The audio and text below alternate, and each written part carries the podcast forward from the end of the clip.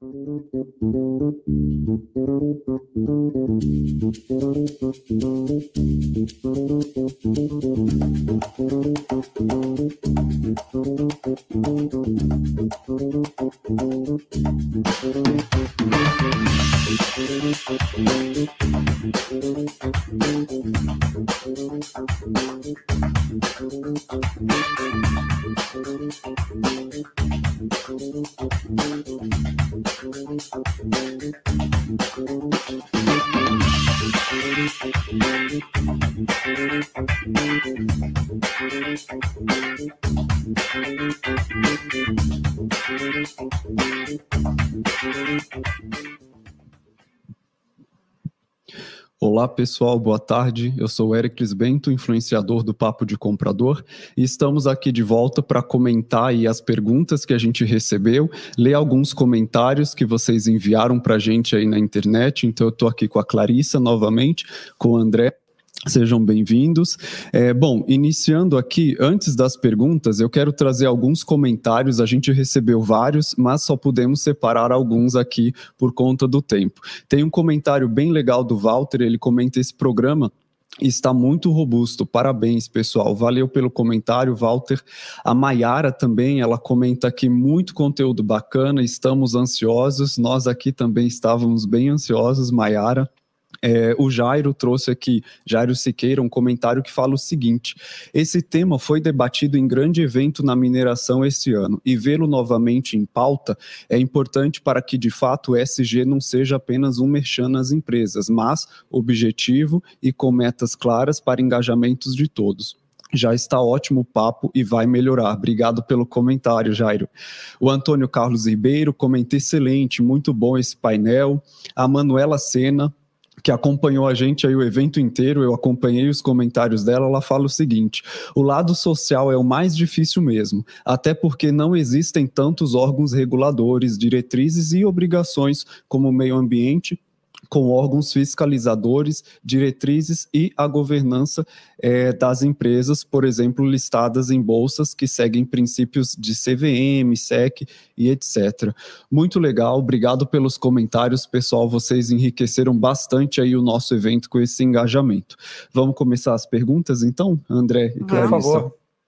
Bom, eu vou direcionar a primeira. É primeira pergunta aqui para Clarissa e aí o André ele fica à vontade para acrescentar, tá legal? Então, a primeira pergunta, Clarissa, enviada pelo Alessandro Martins Nascimento, diz o seguinte: cogita-se algum tipo de certificação unificada para ESG? Olha, eu não conheço se existe alguma certificação sendo, sendo pensada ou sendo elaborada, mas o, o que eu penso é que, independente da certificação, a gente volta no que foi discutido aqui no, no fórum, né? Que tem que ter o propósito real das pessoas para poder realizar e para poder fazer. Então, quando a gente fala de ESG, e mesmo que a gente fale de cada uma das letrinhas aí separadas, é, a gente tem que ter realmente uma definição das organizações de por onde elas querem começar, o tema é amplo, e se comprometer de fato com metas reais para que isso possa acontecer ano a ano e acompanhando a evolução disso todos os anos. Se eu vou pensar em certificação, é, eu acho que corre o risco de ficar só no papel e não ir para ação. Eu prefiro começar do outro lado. Começar a agir, talvez lá para frente, se tiver alguma certificação, ótimo, mas eu acho que é importante que exista comprometimento das pessoas, das organizações, para que as coisas aconteçam. As certificações elas são importantes, mas as ações são mais importantes, né, André? Você quer comentar um pouco essa pergunta? É, eu acho que eu concordo com tudo que a Clarissa colocou, né? É, eu acho assim, e, já pensando, né, imaginando um mundo com uma certificação ESG, imaginando que tivesse, né? É, as empresas iam estar buscando a certificação, o foco ia ser ter a certificação e nem tanto ter a ação, né? Ou seja, um desvio de foco. Esse filme a gente já viu antes, né? De é, a gente trazer alguns papéis aí, alguns documentos, algumas certificações, carimbos e etc. E parece que o foco acaba se tornando mais em ter aquele documento, aquele paper, aquela certificação, etc do que propriamente, propriamente ter a agenda, a pauta e o propósito, que é o que a Clarissa colocou. Então, eu concordo com ela. Talvez até tenha um dia, mas que isso não seja o objetivo principal, mas sim o propósito e as ações. Muito legal. Alessandro, obrigado aí pela sua pergunta. Vamos seguir aqui. Tem mais uma pergunta do Maurício Souza. Ele diz o seguinte: Hoje, na companhia onde trabalho, nossos contratos exis existem cláusulas referentes ao tema de sustentabilidade. Como controlar e quantificar as ações dos fornecedores contratados no quesito ESG? André, quer começar? É, eu, eu acho assim, né? E, então, novamente vou pegar um gancho no que a Clarissa colocou. Essa agenda é imensa né? ESIG. Né? A gente explorou aqui um, uma leve pincelagem sobre, sobre todos os, os, os, critérios. Né?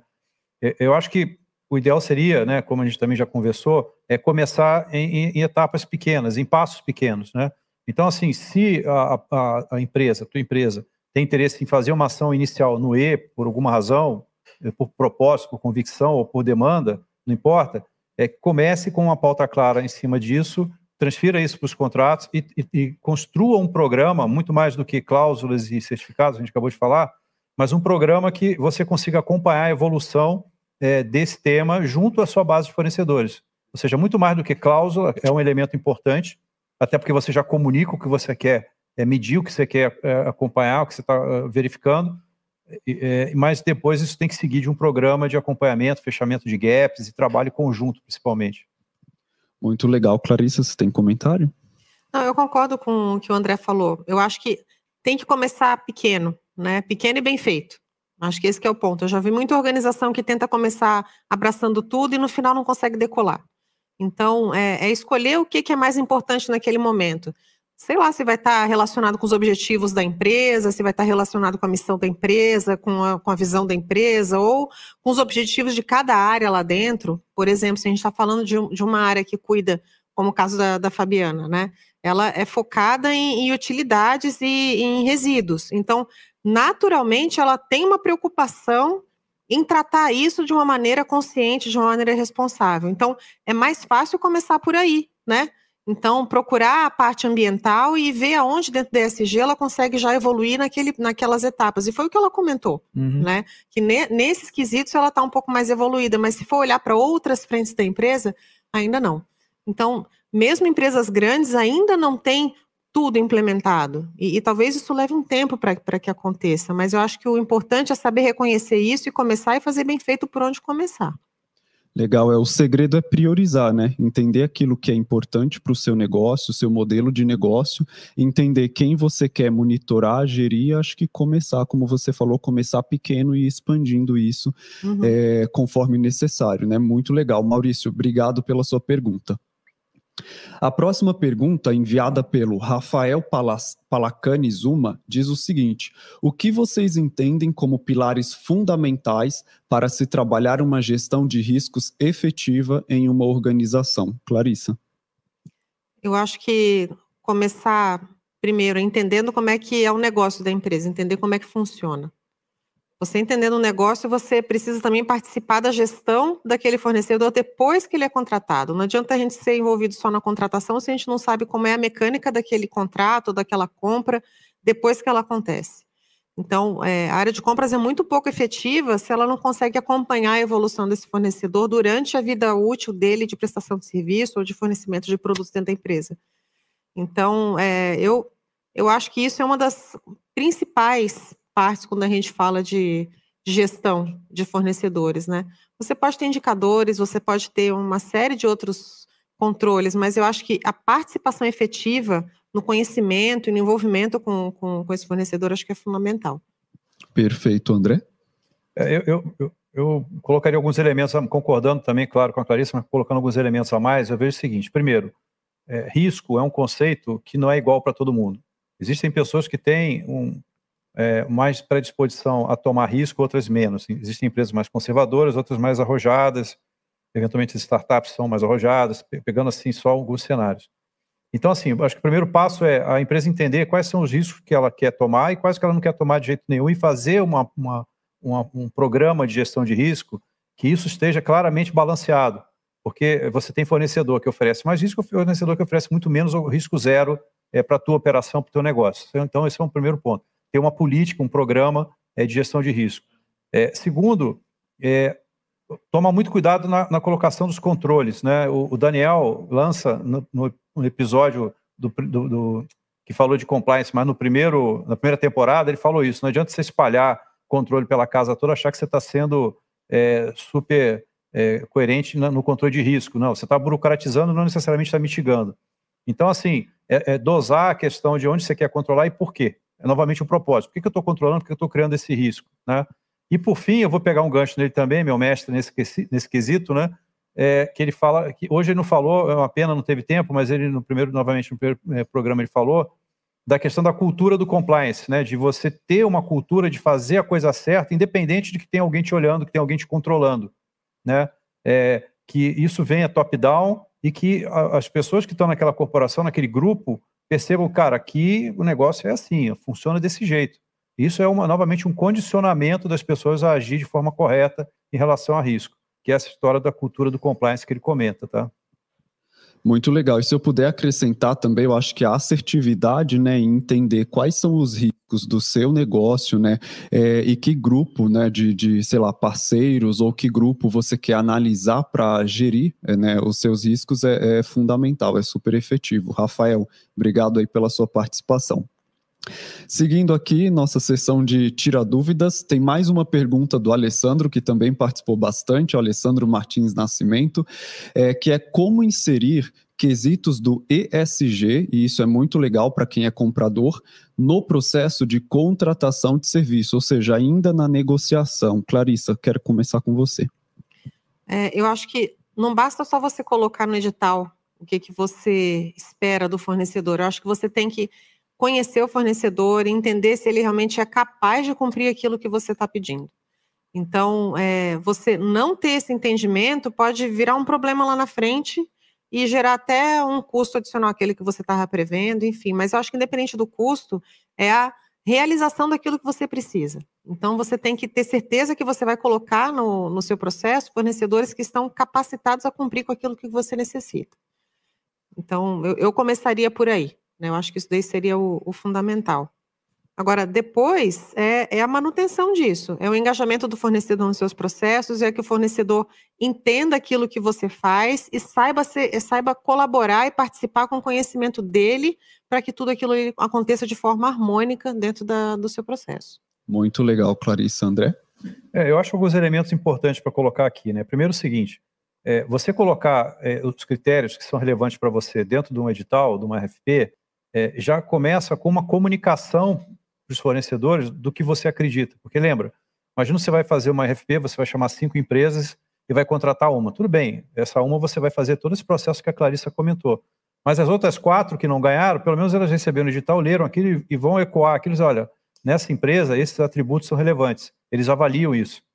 Né? Eventualmente, se eu não demonstrar que eu tenho, talvez eu não seja nem escolhido você vai, você vai criando uma corrente, vamos dizer assim, de comunicação dos seus valores dentro do edital. Então, o primeiro ponto que eu acho relevante é colocar esse tipo de coisa no edital, é também comunicar aquilo que você quer escolher na sua base de fornecedores. É, o segundo ponto que eu queria eh, colocar para agregar, o que a, a Clarissa colocou, é é legal você colocar os critérios, mas desde que você é, também acredite neles, né? Porque imagina o seguinte, você cobra o teu fornecedor, mas dentro de casa você não faz, aí isso não vai, não vai parar em pé nunca. E o fornecedor fala, pô, o cara está me cobrando uma opção de coisa, mas eu percebo que lá mesmo ele não faz esse negócio. Então, até para você depois, é, é, se você quiser depois auditar ou cobrar e verificar no, na execução do contrato se aquilo de fato está acontecendo, é muito importante que você pratique dentro de casa primeiro aquele, aquele conceito, aquela prática, para você poder cobrar dele. E por fim, que eu ia colocar, eu já acabei até adiantando, é essa questão colaborativa de você acompanhar depois esse fornecedor dentro do, do, do teu relacionamento, da execução do contrato, é para você avaliar se aquilo tudo está acontecendo, e tem os indicadores, etc. Mas mais do que indicadores, você tem uma pauta é, é, propositiva e conjunta com ele para aqueles assuntos que você acha relevante. Eventualmente, até o fornecedor pode te trazer uma prática que você não faz, que você que descubra com ele de um assunto de SG. Falei, poxa, olha que legal, esse cara tem isso, eu vou aproveitar aqui para dentro. Ele tem um negócio lá, um programa super bacana que eu também quero fazer aqui, né? A gente acha que só a gente ensina, né? Muitos fornecedores têm muito a ensinar para a gente também. É um benchmark, né? E acaba sendo até mais transparente quando a gente é, solicita dos nossos parceiros processos que a gente já faz, né? Eu acho que isso tem todo sentido e, e traz genuína, é, traz aí verdadeiro. É, é, realidade para o pro processo de ESG que você quer implementar na sua empresa.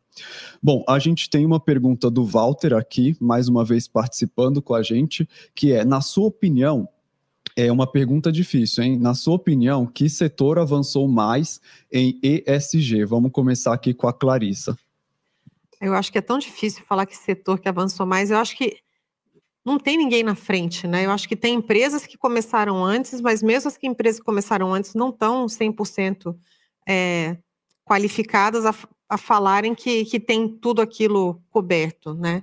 Eu acho que tem áreas mais importantes, e de novo, eu acho que isso tem a ver com o objetivo de cada empresa, tem áreas que estão mais na frente dentro de cada organização, e tem empresas que nem começaram ainda, né? Mas eu não, não acredito que tenha algum setor na frente. Eu acho que tem setores que foram criados com base na necessidade que, que o ESG traz, né? Então, por exemplo, empresas de energia renovável, que a gente estava conversando, e outras empresas que têm essa, essa orientação, mas a gente também não tem como garantir se dentro dessas organizações elas também são 100% é, se garantem nos quesitos do ESG. Então, acho que tem muito caminho aí para todo mundo ainda para avançar. Muito legal, André. É, eu concordo com a Clarissa, né? A gente estava discutindo isso um pouco antes aqui, né? É, existem setores que nasceram de fato já, é, pelo menos com um dos elementos aí em pauta, né? O caso da energia é, renovável é uma delas. O cara, sei lá, uma, uma, empresa do setor de geração é, eólica, né? De energia eólica ou solar, o cara já tem uma pegada ambiental já no propósito do, do negócio, né? intrínseco, né? Do negócio dele. Mas eu também acho que não tem um setor ou empresa que tenha um destaque assim de forma consistente e, e flat em todos os, os, elementos do SG, né? Até porque tem coisas que são muito pessoais. O caso do viés inconsciente que a gente comentou, isso está é, na empresa, mas a gente traz de casa, né? Pelo que as meninas colocaram, eu concordo 100% com o que elas disseram. Então, é, são coisas que difícil, eu quero dizer que ninguém. Respondendo a resposta do Walter, uhum. eu acho que não tem nenhum setor que esteja hoje gabaritando, ou empresa até, é, que pese que bons cases existam e foram comentados aqui. Perfeito. É um caminho, né? Uma trajetória, como a gente viu aí ao longo da, das apresentações dos especialistas. Eu acho que a dica é pegar aquilo que você ainda gostaria de desenvolver, buscar quem é referência, né? E aprender com esse grupo aí, né? Eu acho que essa é a mensagem que fica para gente e para você que está acompanhando aí de casa. Walter, obrigado pela sua pergunta. Uh, a Laura Moreira mandou uma pergunta que é: como qualificar as outras áreas da empresa, alheias a suprimentos, de que qualificar nossos fornecedores nos tópicos de ESG é relevante para a empresa. É aquela velha história né, de, de área de compras é, levar e disseminar a importância de alguns temas para as áreas requisitantes dentro da organização. Vamos come, é, começar com você, André. É, a gente fez uma pergunta parecida né, para o eu me lembro que eu fiz essa pergunta para o Eduardo lá da, da Mosaic, né? Foi. É, de como é que a gente. É, porque assim, quando você faz um processo de mudança corporativa, isso em geral é top-down, né? É, a comunicação dessa nova cultura, é, ela vem de cima para baixo e, e, e, quando você tem um movimento bottom-up, né, de uma área, no caso compras, é, para ele, ele até, eu me lembro dele da resposta, ele falou assim, é, é difícil, mas dá para fazer, né? Dá para fazer algumas coisas. E aí eu vou na linha do que a Cleissa colocou, de, de um passo por vez, né? É, eu acho que não, não dá para querer fazer tudo de uma vez só, ainda que seja um movimento de compras para os stakeholders, mas eventualmente pegar uma categoria ou um grupo de fornecedores que tem uma agenda é, que endereça qualquer um dos atributos do SG que seja relevante e engajar uma área em, em especial, trazer essa área para próxima, divulgar o resultado desse engajamento para as outras áreas, poxa, que resultado bacana, convencer as lideranças de que vale a pena é, comunicar a todos que aquele ali foi um projeto de sucesso da empresa. E tem um outro é, atributo que eu acho importante, que eu acho que é, é, assim, bate em todo mundo, que é o G. Né? Falando em compras, né? a gente falou muito sobre isso também. A questão da governança, é, eu acho que aí é uma coisa que é, é must have, né? Não, não, não, tem. Não deveria ter nuances, né? Todo mundo deveria ter o mesmo padrão de governança e tem coisas que deveriam ser simplesmente não aceitas, ponto. Né? E aí eu acho que a área de compra deveria ser o protagonista dessa comunicação, na minha opinião, em específico sobre a questão do G. Maravilha. Qual que é a sua visão, Clarissa, sobre essa pergunta? Eu acho que até complementando o que o André estava falando, eu acho que não adianta você ter todo o planejamento do mundo é, se você não consegue engajar as áreas com quem você interage para que aquelas coisas aconteçam. Então, por exemplo, se você tem um, um processo de compras, até trazendo para a realidade aí do, do público que a gente é, trabalha aqui, é, você tem que sensibilizar as pessoas com quem você vai realizar o processo. Então, você tem que chamar as áreas que são realmente aquelas que vão participar do processo com você e sensibilizar da necessidade daquilo ali evoluir. Mas, de novo, de baixo para cima pode acontecer, mas é mais lento, é mais difícil. Então, esse, esse engajamento ele é mais efetivo se ele vem de cima para baixo. Então, é, a gente pode ter várias ações aqui, a gente vai conseguir sucesso, mas provavelmente vai ser muito mais sofrido do que se isso vier de cima para baixo, né? A coisa vai, vai disseminando. É, eu, eu, só queria fazer um comentário extra aqui, o, o. Para quem me conhece, já trabalhou comigo, vai, vai lembrar, porque eu já falei isso várias vezes para as pessoas com quem eu trabalhei. Eu acho que processo de mudança de cultura, ou mudança de uma forma geral, de qualquer coisa, a figura de linguagem que vem, assim, na minha. Enfim, a figura que vem na minha cabeça é uma pessoa empurrar um bloco de concreto ladeira acima porque além de ser difícil para burro, se no meio do caminho você para de empurrar, ele volta para baixo. Ou seja, processo de mudança é um esforço contínuo, permanente, e tem que estar empurrando, empurrando, empurrando, empurrando o tempo todo. Porque nesse exemplo que eu falei, se você pega uma área e eventualmente você tem um bom relacionamento com o gestor da área, ou com a área em si, e você faz um projeto, poxa, que legal. Aquilo não pode ser uma ação pontual. Né? Se você quer fazer daquilo uma cultura, é, tem que continuar empurrando para avançar em outras áreas e outras e outras, para aquilo para que as pessoas se apropriem daquilo e não fique só uma ação sua com o teu colega lá da área X, é, vira quase que um, um entregável de duas pessoas. Não, aquilo tem que, tem que as pessoas têm que se apropriar daquilo. Tem que sair, do, você tem que deixar de ser dono, ter a propriedade daquela mudança para que todo mundo se aproprie dela. Aí você começa a entender, bom, agora acho que a coisa está indo, agora foi. É, Muito eu, legal. Eu é, queria só fazer mais um, claro. um comentário aqui. A gente fala de cima para baixo, né? não é tão simples, porque quando você fala de, de cultura, você está falando de crença. Ou aquele discurso realmente tem, é, como fala, consistência, tem aderência com aquilo que a pessoa acredita, né? Você praticar aquilo ali que você está falando, ou o discurso fica vazio. Então, a, a liderança tem que realmente acreditar naquilo que está sendo passado, para que realmente o restante da empresa acredite que aquilo ali é a cultura que vai entrar. Então, então para mim é isso, é, é, é, praticar, é acreditar e praticar. É, eu colocaria um elemento a mais aqui que dificulta, né? Acho que muitos já passaram por isso. É aquela história do técnico de futebol, né? É, o time é treinado por um técnico, aí passa um tempo, muda o técnico, então outro, outro técnico e muda completamente a forma do time jogar.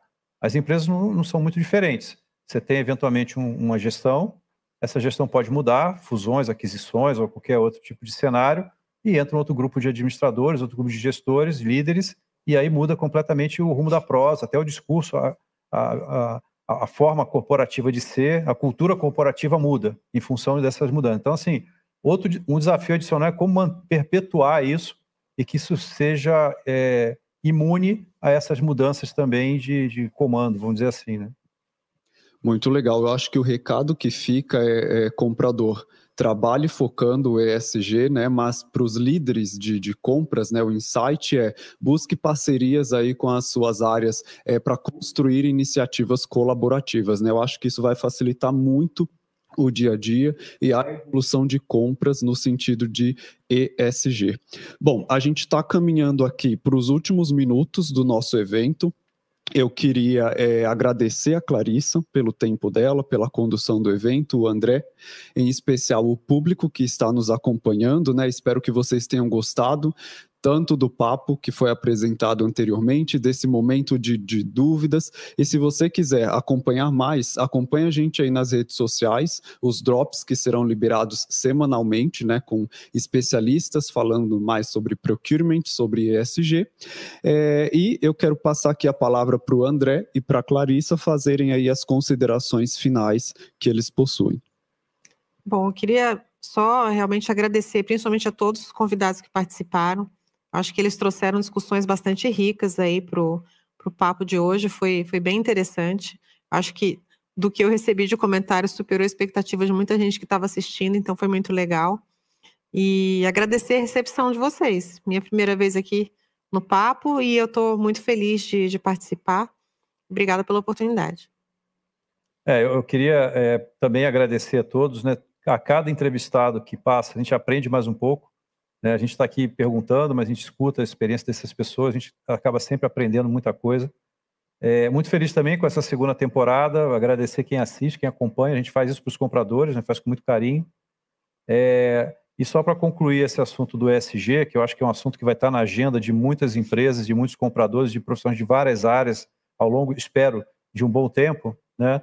É que a gente faça as coisas por propósito, como a gente falou, de fato, é, para que a gente seja imune a essas ondas corporativas que vêm e que vão, né? Que o ESG seja de fato é, a, a mudança definitiva na gestão corporativa, né?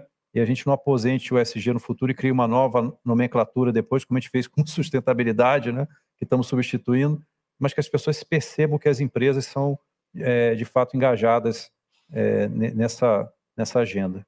Então, obrigado aí, Eric. E seja bem-vindo, Eric, também, né? Esqueci, obrigado, André. Podia deixar de falar né, aqui conosco. Agora temos mais um, um para ajudar a gente aí a divulgar essa pauta, essa agenda. Obrigado, prazer ter você aqui. Seja bem-vindo. comigo. E Clarissa também a gente tem muito a, a fazer agradeço. aqui para frente. tá ótimo. Legal, pessoal. É, fica atento aí às nossas redes sociais, que em breve a gente tem é, novidades. Eu agradeço aí a todos os, os, os apoiadores, agradeço a equipe de produção que nos acompanhou aqui e até breve. Thank you.